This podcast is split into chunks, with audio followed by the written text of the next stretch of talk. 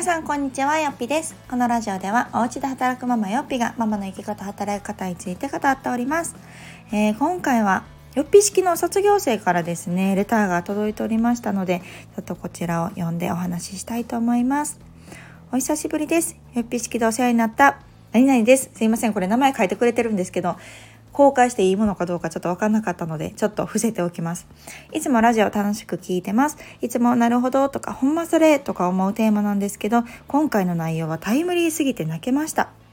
今回は姉妹が順番に熱を出してしまったけど接客業なので代わりにシフトに入れる人を探さないといけないしかも感染症だったので熱がない元気な子も休まなければならない子供を病院に連れて行ったりバタバタする中でスタッフに連絡を取るのもすごくストレスで結局1日だけ代わりが見つからずその時元気だった長女を連れて1時間だけ出勤することに仕事内容はすごく好きだったんですがもう今回で心折れ辞めることにしました。ママ友が今働いているスーパーが融通きくとのことなので、そこで働きながら在宅ワークができるように進んでいきたいと思っています。悲しいし悔しいけれど、最終目標の在宅ワークに向かって頑張りたいと思っています。またラジオ楽しみにしてます。というレターをいただきました。ありがとうございます。すいません。多分これちょっと前の、えー、放送に対するレターなのかなと思うんですけど、私があれかな、あのーママの仕事と子育ての両立が難しい多分根本的な原因っていう過去のねラジオがあるんですけれどもその放送を聞いてくれて送ってくれた内容かなと思いますがいやー心苦しい。いやーこのレター多分皆さんいやーすごくわかるって共感される方多いんじゃないでしょうか。あの職場によってはねあのありますよね。代わりにシフト変わってくれる人を自分で探してくださいっていうところもあるようですよね。特に接客業。いやいやってなりますよね。なんかこう子供で休みになるたびにその度にこう自分でシフトの代わりを探さないといけないって本当ここに書かれてる通り子供がバタバタでね病院連れて行かなあかんとかギャーギャー言ってるとかねしんどいとかって看病してる中で代わりを探すっていう作業ってめちゃしんどいですよね。でもすいませんって言わなあかんしその相手もねすぐに見つかるかどうかも分かんなくって、えー、1日だけね代わり見つからずとのことだったので1時間だけ子連れ出勤っていうのまたこれも大変。本当に想像するだけでいや本当にお疲れ様ですという気持ちになるんですけれども結局ね仕事内容は好きだったけど心が折れて辞めることにしましたという、えー、レターです。ね辛い。本当に悔しいですよね。なんかシフトの交代ってねなんか企業側というかやってくれたらいいのになんて思いますけれどもなかなかそうもいかないところがあると私も聞いています。うん。ね、好きな仕事だけになんか働き方がね多分合わないっていうところでやむなく退職を選ばれるっていう方もいるでしょうしあのーね、その融通が利くっていうところで本当は別にそこで働きたいってわけじゃないけどやむなしに働くっていう選択をされる方も、うん、いらっしゃるんじゃないかなと思いますがいや本当にこのママたちのねこの融通っていうところですよね。もちろん会社とかあのそちらにもねあのちゃんと働いてもらわないと困るっていう言い分ももちろんわかるしなんだけれどもやっぱりイレギュラーがね発生しやすいっていうのが子育て中のママなのでなんかそこのねなんか私もいやもしこうなったら嫌やからっていうその専業主婦時代に会社勤めをしなかったっていう理由がそこが大きくあるんですよね。なんかもしこうなった時になんかこう自分もストレスを抱えるし職場にも迷惑をかけてしまうしなんかその状態になるやろうなって想像するとなんかちょっとね一歩踏み出せなかったっていう経緯があるのでなんかすごくこのレターはうん共感しますしその悔しい気持ち悲しい気持ちがすごくすごく分かります。であの私がね今この在宅ワーカーになってでまたこの自分で個人事業主として自分で仕事をしていくっていう働き方を選んでみて思うのがやっぱりねこの誰かに決められたルールの中で働くってやっぱりね厳しいなと思います特にこの子育て中のママは。その求人ってやっぱりこう誰かが作ったものじゃないですか。まあね、通うであればもちろんその場所に行くっていうのはそうなんですけれども何時から何時までですよとか、えー、時給はいくらですよお休みはいつですよ何時間労働ですよっていうそこへ当てはめていくまあでもそれが従来の働き方でその求人を見てあじゃあここの会社にしようかみたいに働くっていうケースがまあほとんどですよね。であの独身時代とかであればそれで、まあ、大概いけたと思います、まあ、自分さえこの、まあ、週5日のね実働8時間、まあ、多少残業があっても、まあ、これぐらいのお給料だったりとかこれぐらいの待遇とかこれぐらいの福利厚生が整ってるみたいな部分で判断してあじゃあそこで働きましょうっていう風にあになりやすいと思うし、まあ、実際働いてからもまあ自分さえ頑張ればというか、まあ、そこで調整できた部分は大きくあったと思いますがやっぱり子供が生まれて家庭があってってするとその自分だけじゃない自分はそれ働きに行きたくってもでも行けないっていう状況がどうしても発生してしまう。うんまたこれが2人3人とね子供がいるとその可能性も増えていくわけですからこの誰かに決められたルールの中で働くっていうことがこのママたちはすごくこう大変なんだと思います。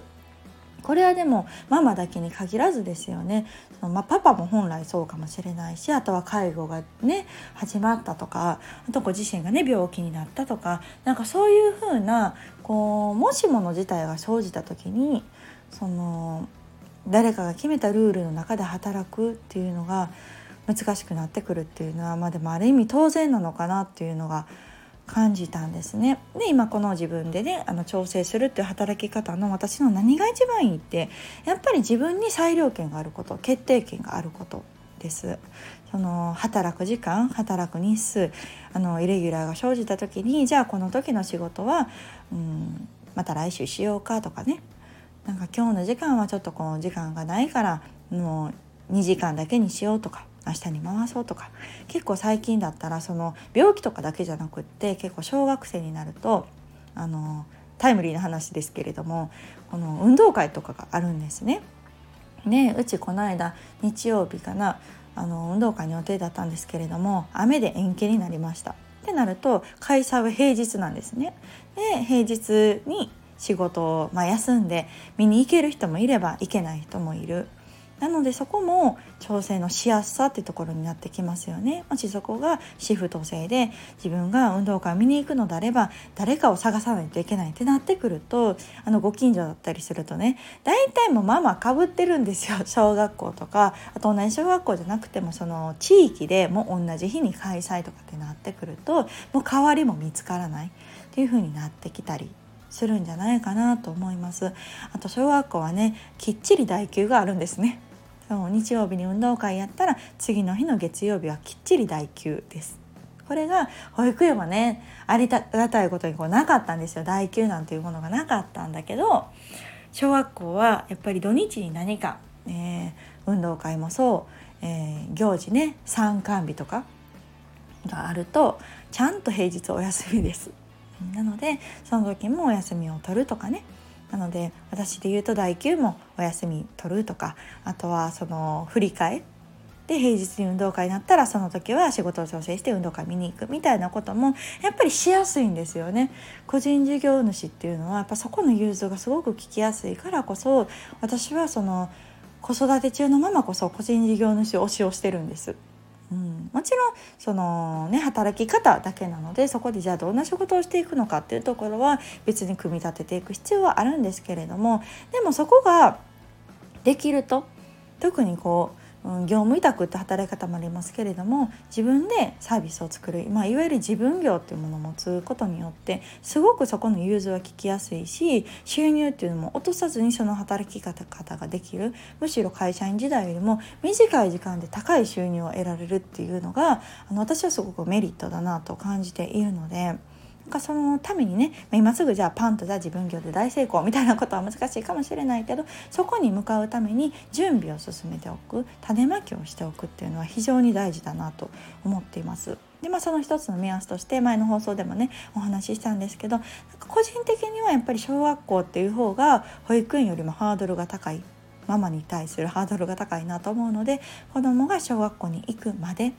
うん、なんだったらその年中さんとか年長さんぐらいまでにその働き方を確立するように準備しておくっていうのが大事なんじゃないかなと感じています、まあ、それの興味ある方はね自分業でやっていきたいなと思う方に関しては会社員をしながら少しずつでもやっぱり行動していく。何か副業にならないかな。自分サービスのヒントにならないかなっていうのをあの発信を始めるでもいいと思うし。うん、ちょっとなんか講座受けてみるとかでもいいと思うしちょっとこうホームページ作ってみる SNS 立ち上げてみるとかなんかそんなことでいいと思うんですけどそういうことからでもちっちゃくちっちゃく始めておくっていうのがなんかすごく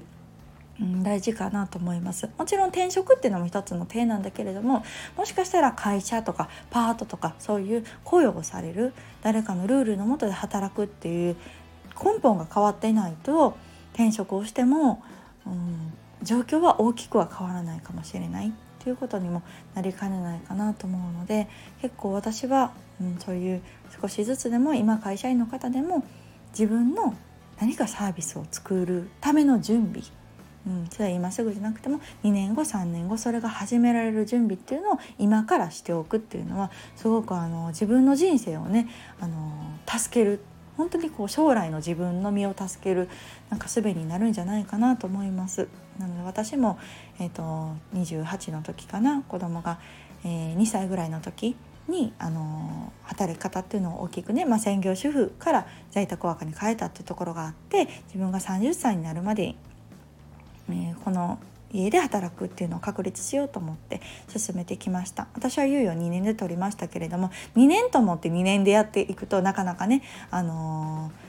多分伸びます けれども2年の猶予と思ってそれを1年でやるっていう風に考えたらやっぱり短期スパンでねあの実現できたりするのでやっぱりスピード感っていうのも大事にはなってくるなっていうのをすごく感じます。っていうのも子供はどんどん成長していくので。ねあっという間に年中年長小学生なんていうことになってくるのでやっぱりそこは待ってくれないからこそやっぱりスピードを持って自分が変わっていくっていう風な、うん、種まき準備はあのー、1日でも早い方がいいと思うしやっぱそこをスピード感持ってやっていく挑戦していくっていうのはすごくこう、うん、ご自身のためになるしもっと言えば家族のため子供のためになっていくかなと思います。なんかね今回本当にこう辛い経験だと思いますけれどもでももしかしたらそれが一つの転機になるかもしれないしあんな悔しい経験をしたから火がつきましたとかね本気でこうなんか変わるきっかけになりましたっていうこの最後にもねあの最終目標である在宅ワークに向かって頑張っていくっていうふうに書かれているのでなんかそれがあの大きな